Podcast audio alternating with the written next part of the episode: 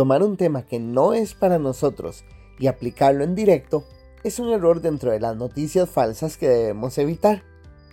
Un ejemplo de esto es leer en el periódico, se amplió el plazo para pagar los impuestos y asumir que nos aplica para todos. Puede ser que sí, pero también puede ser que no. La única manera de saberlo es leyendo con detenimiento para aclararlo y a partir de esto tomar las mejores decisiones. Con la Biblia aplica igual. Debemos reconocer que la Biblia fue escrita en equipo. Humanos inspirados por Dios construyeron el libro con el cual podemos comprender el plan maravilloso de redención que Él tiene para la humanidad. Y si comprendemos mejor lo que significó para el destinatario original, mejor entenderemos el principio que aplica a nuestra vida. Lo que quiero decir, a modo de ejemplo, es que Pablo no estaba pensando en mí cuando escribió sus cartas a Timoteo. Pablo tenía que darle un mensaje a Timoteo y al mismo tiempo Dios estaba formando su palabra.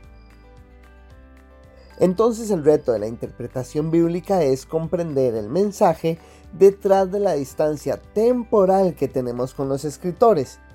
Y esto es parte de la tarea de someter lo que escuchamos a prueba. Déjame mostrarte cómo se ve este error en un pasaje. Por ejemplo, en Romanos 2 podemos ver a gente que hacía lo que la Biblia decía aplicando la ley. Tomaron un mensaje que no era para la iglesia de Roma, realmente creyéndolo, no lo hacían por mala voluntad.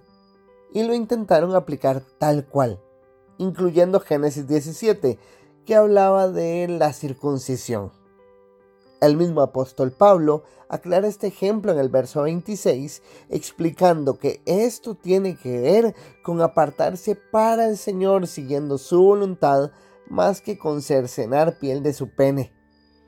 Pablo entendía bien el contexto, sabía lo que significaba y dirigió al pueblo a la correcta interpretación. Si yo fuera un nuevo convertido de la iglesia en Roma, me sentiría muy alegre de esta explicación y bendeciría muchísimo a Pablo por ser un obrero dedicado y estudioso. No piensen mal, nada tiene que ver con salvar parte de mi cuerpo. Lo malo de quedarnos con aplicaciones literales de mensajes que no eran para nosotros es que perdemos el verdadero mensaje que Dios nos quiso dar a partir de lo que escribieron los hombres que Él mismo inspiró.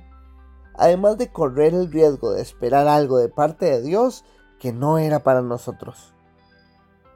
Pensemos un momento en esto. ¿por qué si se manda a personas a andar pisando terrenos con la planta de sus pies como acto de fe, pero no se les manda a circuncidarse como acto de consagración? La verdad es que la aplicación de estos versos para nosotros no necesariamente tienen que ver con pisar tierra o cortarnos piel. Una tiene que ver con seguir la voluntad de Dios en obediencia y la otra en vivir de acuerdo a sus mandatos.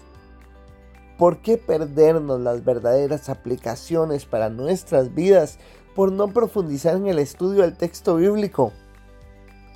Estamos llamados a examinar lo que recibimos y pesar si el mensaje aplica para nosotros de la misma manera en que aplicó para los receptores originales.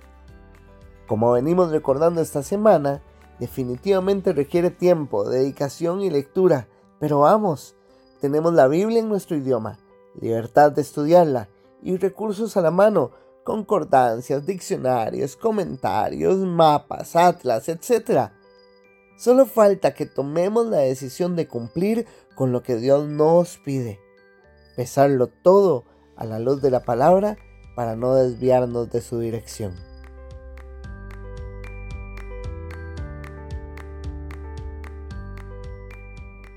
Este devocional fue hecho por Diego Solís, quien es parte de la iglesia Casa de Alabanza, de los pastores Luciano Romero y Ana Luz Rodríguez.